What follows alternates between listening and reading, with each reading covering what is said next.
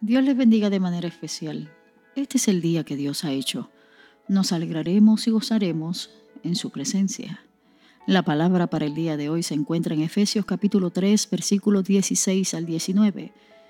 Pido en oración que de sus gloriosos e inagotables recursos los fortalezca con poder en el ser interior por medio de su espíritu.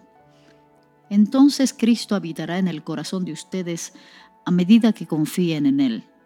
Echarán raíces profundas en el amor de Dios y ellas los mantendrán fuertes. Maravillosa palabra, ¿verdad que sí? Para poder echar raíces profundas en el amor de Dios, pienso que hay que conocerle. Para poder decir que lo conocemos, hay que crecer y madurar en Él. Para poder crecer y madurar en Él, hay que renunciar a nosotros mismos y estar dispuestos a seguirle. En estos tiempos complicados que nos ha tocado vivir, yo creo que el Señor nos está invitando a una transformación extraordinaria por medio de la renovación de nuestro entendimiento.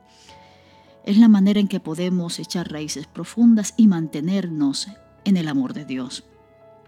Romanos capítulo 12 en sus primeros versículos dice, Así que hermanos os ruego por las misericordias de Dios que presentéis vuestros cuerpos en sacrificio vivo, santo, agradable a Dios, que es vuestro culto racional. No os conforméis a este siglo, sino transformaos por medio de la renovación de vuestro entendimiento para que comprobéis cuál sea la voluntad de Dios, agradable y perfecta. Es precioso.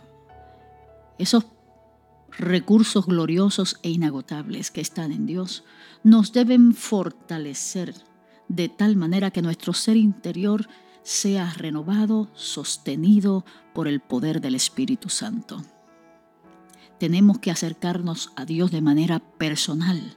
Es la única manera de poder crecer y afirmar el testimonio de la vida de un Dios que está vivo entre nosotros. Filipenses capítulo 1, versículo 9 y 11 dice, y esto pido en oración. ¿Qué pide en oración? Que vuestro amor abunde aún más y más en ciencia y en todo conocimiento.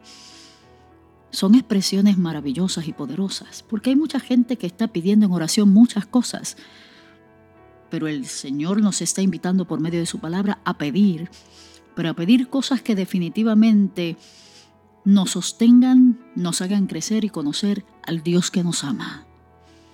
¿Estarás tú dispuesto a hacerlo en el día de hoy?